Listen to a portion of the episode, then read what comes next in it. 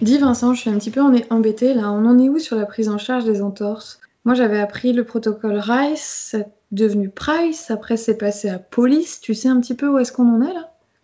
Bah, Aujourd'hui on en est aux Beatles. Comment ça? All you need is peace and love. Bonjour. Ou bonsoir. Bienvenue sur Le Temps d'un Lapin, le podcast qui parle de la kinésithérapie, du soin et de la science mais pas trop longtemps, juste le temps d'un lapin. Bonjour Vincent. Bonjour Marie. Aujourd'hui, sur le temps d'un lapin, un point actualité sur les entorses avec un article paru en janvier 2020 par Blaise Dubois et Jean-François Esculier sur la prise en charge des lésions musculo-squelettiques, notamment du coup des entorses, qui s'intitule Soft Tissue Injuries Simply Need Peace and Love. Exit les protocoles Rice, Price, Police, Blaise Dubois et Jean-François Esculier nous expliquent ce qui change avec les données récentes de la science. Pour euh, refixer un peu le contexte, hein, cet article, c'est pas pas un essai clinique, c'est un éditorial dans le British Journal of Sport Medicine, qui est euh, la revue de référence en, en médecine du sport. Et Blaise Dubois et Jean-François Esculier sont les fondateurs de la Clinique du Coureur, qui est un organisme de formation continue en kinésithérapie basé au Canada et euh, qui euh, rencontre pas mal de succès en France depuis quelques années. Ils ont aussi tout un programme d'accompagnement des sportifs avec des programmes de reprise de course après blessure, de travail sur euh, la question du chaussage au regard de ce que euh, la recherche peut produire. Et du coup, c'est assez. Euh, du coup, ils sont assez polyvalents et ils essayent d'apporter une information, je pense, la plus loyale possible. On peut dire que leur fond de commerce, ça, a été de d'explorer un peu toutes les connaissances qu'on pouvait avoir sur le, sur ce qui se passe dans le, dans le milieu de la course à pied et de déterminer ce qui tenait de la vérité scientifique et ce qui euh, était plutôt du côté de, de, la croyance, du mythe ou de la, la, tradition perpétuée parce que euh, voilà le fond bleu, l'écriture jaune. Oui, c'est ça. Et euh, pour rappel, nous n'avons aucun conflit d'intérêt. Cet épisode n'est pas sponsorisé par la clinique du coureur. Pas, pas encore. Moi, ce que j'ai effectivement trouvé intéressant, c'est que, comme tu dis, en fait, il questionne ce qui se fait depuis toujours euh, pour savoir quelle est la pertinence de ces pratiques. Et du coup, là, c'est dans cet éditorial, il propose un nouveau protocole au regard que ce qui était peut-être fait et dit avant était plutôt de l'ordre de la tradition que de l'ordre de la véritable euh, évidence scientifique. Et puis s'il y a un milieu où euh, les croyances ont quand même beaucoup beaucoup euh, d'impact, hein, c'est quand même le, milieu du sport.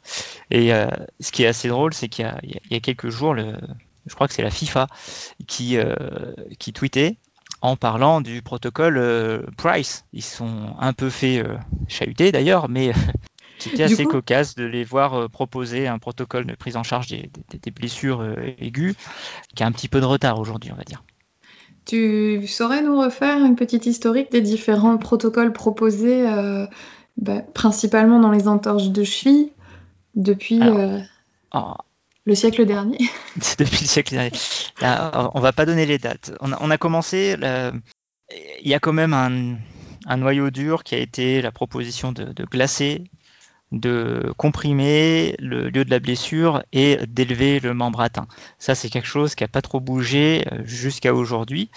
Et ensuite, on a ajouté le repos, puis on s'est intéressé à la question de prévenir aussi, hein, faire en sorte que les gens ne se blessent pas est plus efficace que de les traiter une fois qu'ils sont blessés.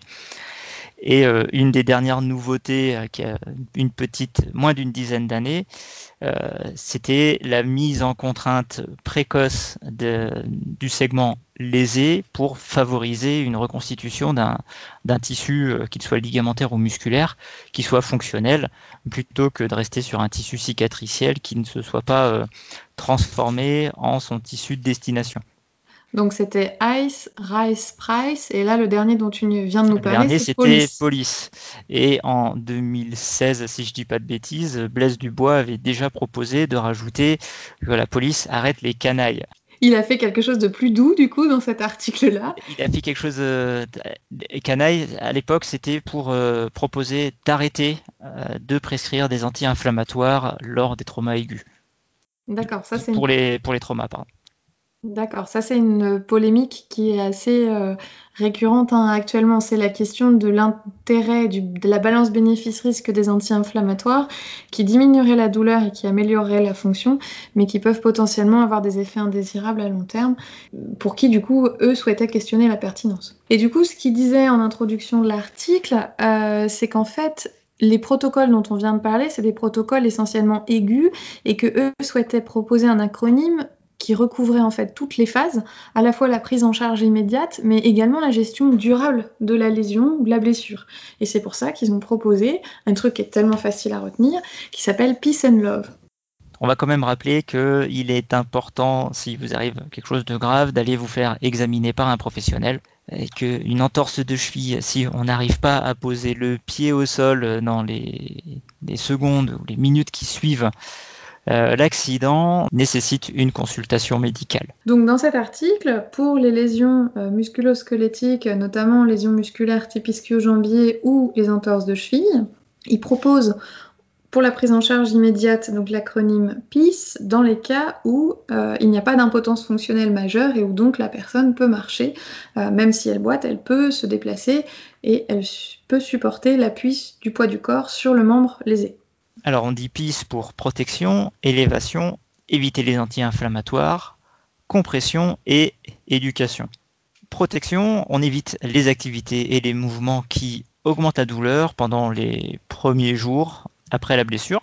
Donc c'est-à-dire que si nécessaire, on va euh, proposer des cannes béquilles pour permettre de marcher euh, sans trop se faire mal, proposer une attelle pour euh, maintenir l'articulation dans, des mouvements non douloureux, si c'est indispensable, proposer une immobilisation plus stricte. Là, c'est la douleur qui crée la nécessité de protéger l'articulation ou euh, la structure euh, blessée. C'est ça. La, douleur comme indicateur qu'on est en train de forcer, de d'irriter une structure qui est endommagée et donc euh, l'idée n'est pas d'aller tirer plus fort dessus. Ensuite, on a élevé ou élévation, c'est-à-dire mettre le membre en hauteur, si possible au-dessus du cœur pour favoriser le retour vasculaire. Alors, a priori, il y a peu de preuves euh, scientifiques de l'intérêt de cette technique. Cependant, comme elle présente un faible risque de mise en place et d'effets indésirables, euh, c'est un petit peu la politique du euh, pourquoi pas, ça peut pas faire de mal. Le A, c'est pour éviter les anti-inflammatoires. Les anti-inflammatoires, en il y a un débat aujourd'hui sur leur, euh, efficacité, sur leur intérêt et leur euh, balance bénéfice-risque. Dans le cadre d'une lésion traumatique, en fait, euh, on pose et on commence à avoir quelques preuves qu'ils empêchent une partie de la cicatrisation de se produire. Ce sont des, antidouleurs qui sont plutôt efficaces, mais qui ont pour effet délétère de limiter l'inflammation. Or, l'inflammation, c'est le processus naturel par lequel les tissus guérissent. D'abord, ils se, ils se, recousent de manière grossière et ensuite, ils sont euh, remodelés pour reformer le, tissu qui a été abîmé. Quand, c'est un ligament, il va falloir qu'il soit, qu'il ait une certaine élasticité, une certaine résistance, qu'il soit, qu'il tolère une certaine déformation, mais qu'il limite au-delà d'une certaine intensité. Et euh, les anti-inflammatoires favoriseraient la, fragilisation de ces structures en empêchant cette phase de remodelage. Et donc, ils proposent comme il proposait déjà lorsque lorsqu'il y a eu euh, l'idée de l'acronyme La police arrête les canailles, d'arrêter de prescrire systématiquement des anti-inflammatoires, ne serait-ce que dans les premiers jours qui suivent la blessure, et privilégier des antidouleurs euh, classiques. C'est peut-être la plus grosse nouveauté à mon sens. Ça et euh, le fait qu'il ne propose pas d'appliquer de la glace. Or, a un truc qu'on voit systématiquement en bord de terrain depuis des, je vais pas dire des siècles, mais et qu'on aura du mal à voir disparaître, euh, c'est la proposition de, glace sur le, lieu de la, blessure. Et ce qu'ils expliquent dans le texte, c'est que, euh, en gros, on n'a aucune preuve euh, de l'intérêt de la glace, alors que ça peut éventuellement limiter l'hémorragie localement cette hémorragie et l'œdème qui viendrait à distendre des, structures qui sont déjà euh, un petit peu abîmées, mais que par l'effet limitant l'inflammation, on limite aussi la capacité de régénération des tissus derrière. Et donc, ils ne sont pas à proposer d'interdire, mais que tant qu'à faire, si on peut faire autre chose que mettre de la glace, eh ben faisons autre chose. Et ça, c'est quelque chose, c'est une, proposition qui fait pas mal réagir euh, quand, j'explique ce, protocole aux, étudiants de, dernière année. J'ai l'impression qu'il y a une bombe qui tombe dans, la salle de cours parce que euh, ça va à l'encontre de tout ce qu'ils ont appris et je pense qu'on va continuer à dire aux gens de mettre de la glace dessus. Alors qu'en fait, on n'a pas grand-chose pour nous permettre d'évaluer l'efficacité de l'utilisation systématique de glace sur une blessure fraîche. Et puis encore une fois, qu'il faut réfléchir à l'intérêt de ce qu'on propose et dans quel but. Si en fait euh, on a besoin de la glace pour calmer la douleur, mais que finalement elle pourrait avoir un effet délétère à long terme, est-ce qu'on ne peut pas réfléchir sur les propositions qu'on a pour calmer la douleur? Du coup, leur proposition, c'est euh, d'éviter de la proposer en aigu euh, systématiquement. En revanche, pour le C, on peut proposer la compression euh, par tape ou bandage. Euh, alors ce qu'ils disent c'est que leur rôle sur l'œdème est controversé en général, mais par contre qu'a priori sur les entorses de cheville, ça peut, permettre d'améliorer la qualité de vie et peut-être de diminuer légèrement l'œdème. Donc ne pas hésiter à utiliser des dispositifs compressifs en phase aiguë après ce type de blessure. encore une fois, ils précisent bien que c'est sur des les résultats des études ne sont pas concordants. Donc encore, on a nécessité de produire des papiers de qualité pour euh, sérieusement évaluer cet intérêt. Et puis peut-être de réfléchir à la balance bénéfice-risque et de pouvoir questionner euh, l'effet de la compression, que ce soit tape ou bandage, auprès de la personne. Et puis que si effectivement elle y trouve un intérêt euh, majeur, eh bien ça va se discuter, ou si elle n'y trouve pas d'intérêt, ce ne sera pas forcément nécessaire pour, être passé par là euh, il n'y a pas si longtemps que ça, la compression m'a fait énormément de bien. Est-ce que ça m'a fait plus de bien que de, ne pas en avoir mis? Ah, Encore une fois, c'est difficile d'évaluer. Euh, tu ne sauras jamais. et, donc, on arrive au dernier qui est le plus important, le E pour éduquer. Alors, éduquer, moi, c'est pas un mot que j'apprécie, c'est la, traduction euh, littérale. on pourrait parler éducation, moi, j'aurais envie de dire information loyale et éclairée s'il faut euh, s'intéresser à la question du mot. Ce serait très beau. Bah, ce, serait très beau et c'est. C'est à ça que ça correspond pour moi. Mais en tout cas, bah là, euh, il rajoute une partie qui n'est pas une partie, euh, qui est une partie sur bah, l'information des personnes sur leur pathologie et du coup euh, sur euh, les bénéfices attendus ou non. Ce, passage, il est assez concordant avec euh, l'énorme majorité de ce qu'on peut lire dans la, littérature scientifique dans les atteintes musculosquelettiques actuellement. C'est en termes d'éducation, l'information la plus importante à, à prodiguer aux gens, c'est que leur récupération passera par de l'activité, c'est-à-dire ils devront être, euh, ils doivent pas s'attendre à aller mieux parce que quelqu'un posera des mains magiques sur eux, mais parce qu'ils vont se remettre à faire des choses et que cette euh, cette remise en activité, elle devra être précoce, comme on va en parler ensuite. Moi, je voulais vous citer euh, le passage de cette, un passage de ce, paragraphe sur l'éducation ou l'information qui pour moi est extrêmement important, qui dit alors j'essaye la traduction, hein. qui dit qu'en fait, que entretenir un locus de contrôle externe, à savoir euh, entretenir chez le patient l'idée que leurs actions auront peu d'impact sur les résultats et que c'est plutôt une intervention extérieure qui leur permettra d'aller mieux, ou alors l'idée qu'il est nécessaire de régler quelque chose chez eux, peut amener à une forme de dépendance, un comportement de dépendance vis à -vis de la thérapie et qu'en fait, une meilleure information sur la condition et euh, la gestion de la charge pourrait permettre de limiter les traitements excessifs ou abusifs. Ça diminuerait la probabilité pour les personnes de recevoir des injections ou des chirurgies non nécessaires et nous permettrait du coup d'aller dans le sens de la réduction des coûts euh, de santé. Il cite par exemple l'incapacité associée à la douleur euh, lombaire qui est associé aujourd'hui, on le sait, à des approches plutôt passives et euh, à ce manque euh, d'informations à propos du bénéfice de l'activité physique. Et ce qui terminait par dire ensuite, c'est que dans cette période d'options thérapeutiques haut de gamme, il recommande fortement de favoriser chez les patients des attentes réalistes sur leur récupération et le temps euh, de guérison plutôt que de les laisser chercher bah, les mains magiques comme disait Vincent tout à l'heure. Et ça, je trouve que c'est vraiment très très important, y compris dans la prise en charge de pathologies dites simples comme des entorses de cheville. Ça, on en a déjà parlé, hein, c'est ce qu'on appelle la, la réassurance cognitive.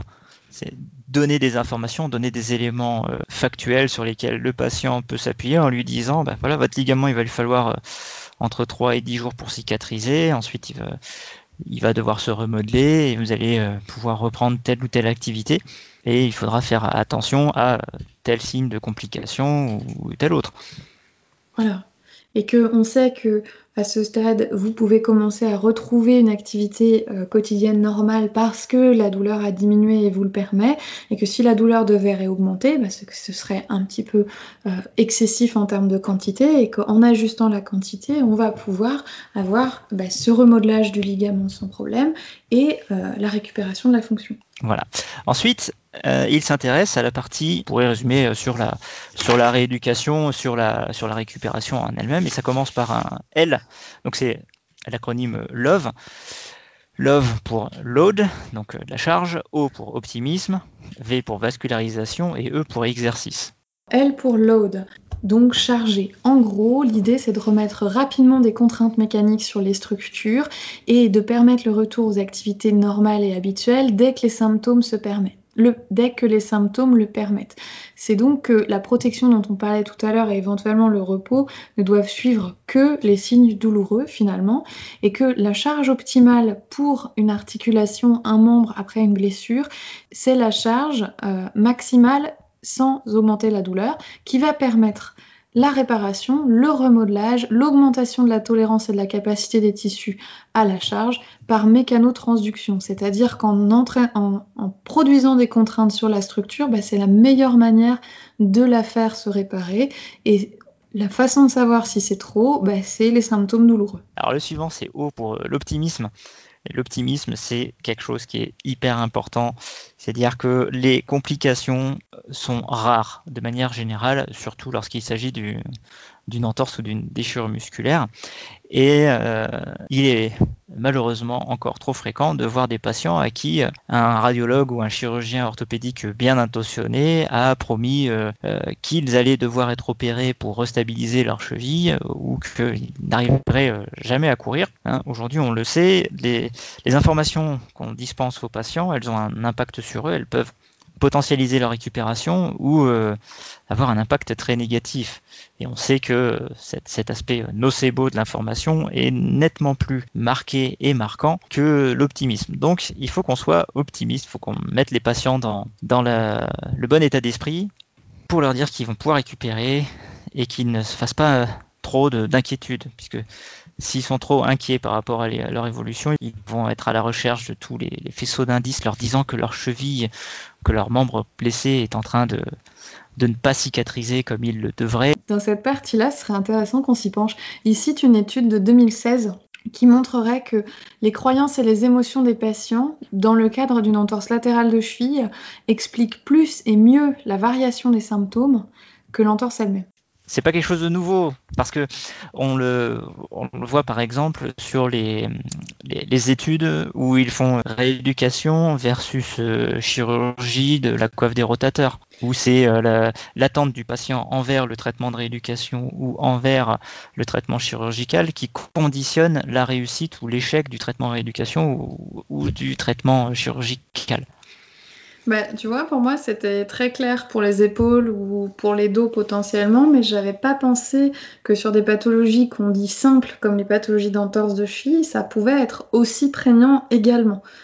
Et j'ai probablement un gros biais là-dessus, c'est-à-dire que pour tout ce qui est douleur du rachis, euh, j'évalue assez euh, précisément les facteurs psychosociaux, mais c'est pas forcément quelque chose que je penserais à faire spontanément pour une entorse, donc c'est ce que je vais faire à partir de maintenant.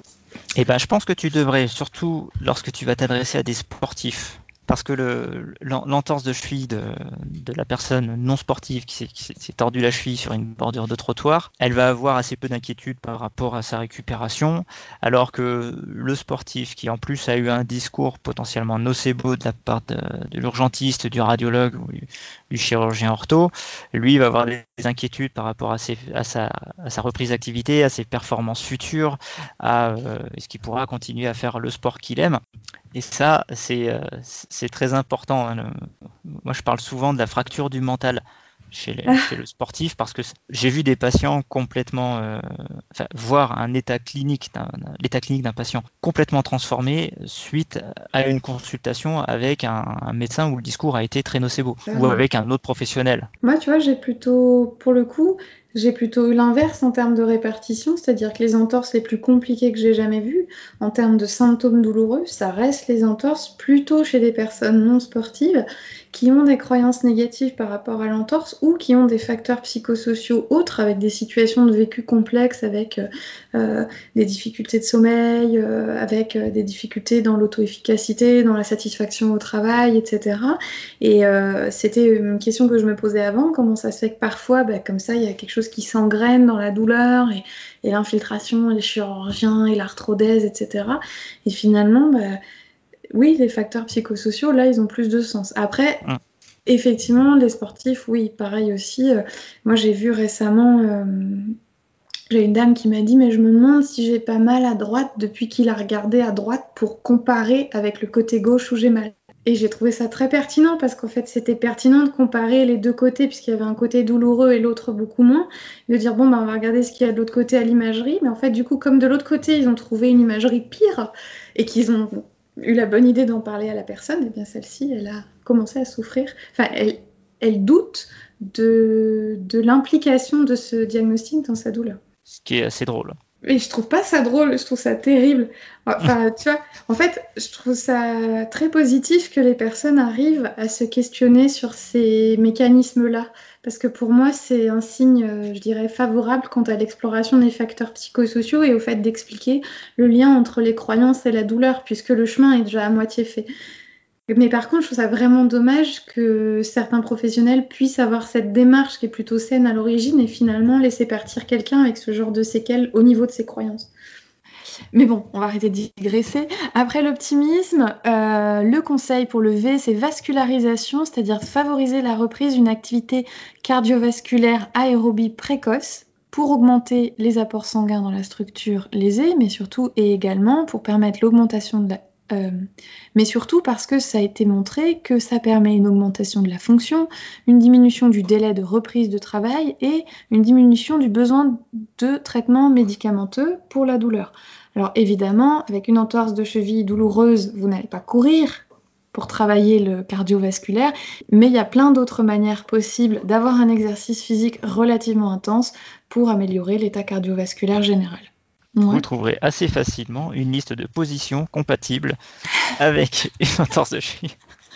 Après, si vous êtes célibataire, vous pouvez aussi euh, euh, faire du, vélo, il y a la natation, il y a même euh, travailler votre cardio en faisant bosser vos, vos, bras comme des foufous. Vous arriverez assez facilement à faire monter votre rythme cardiaque. De toute façon, c'est toujours bénéfique de faire monter son rythme cardiaque.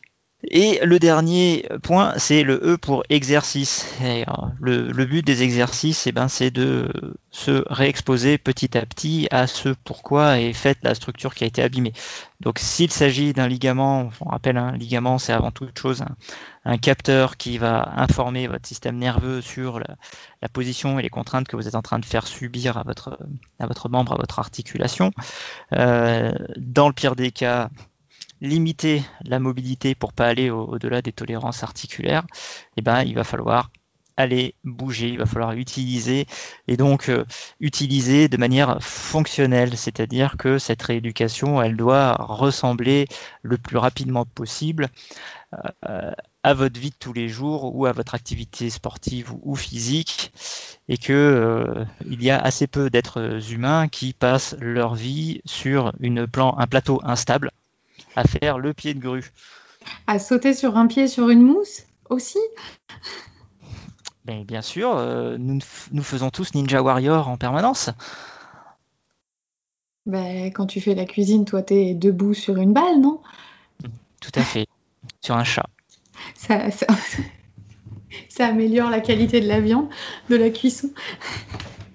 Bon, et en tout cas, du coup, c'est un acronyme qui est proposé pour viser des résultats favorables, non seulement à court terme, mais surtout et avant tout à long terme, en du coup discutant bah, des données de la science, en discutant des articles, des controverses, et euh, bah, nous, on trouvait assez intéressant de, vous le partager.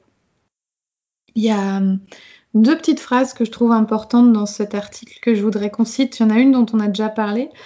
Euh, globalement, les auteurs recommandent de traiter la personne blessée plus que la blessure de la personne. Alors ça peut paraître très instagrammable comme ça, euh, très, euh, très réseaux sociaux euh, compatibles. Ben, en attendant, ça reste très vrai et c'est vraiment quelque chose qu'on fait toujours pas assez, je trouve. Et enfin, la conclusion, je sais pas si on se la tente en anglais, mais je trouve top, c'est Give peace a chance because perhaps all soft tissues injuries need love. Ce qui signifie à peu près donner sa chance à la paix parce que peut-être que tout ce dont les blessures de tissu mou ont besoin, c'est de l'amour. C'est beau. C'est magnifique. Qui, dans ceux qui nous écoutent, pensait qu'on en arriverait là, à la fin d'un épisode sur les entorses de cheville, franchement? Bon, en tout cas, merci de nous avoir suivis pour cet épisode, en espérant que vous aurez appris quelque chose et que ça n'aura pas trop bouleversé vos croyances ou si ça l'a fait, que ça l'ait fait avec optimisme. Et on vous dit à très bientôt sur le temps d'un lapin.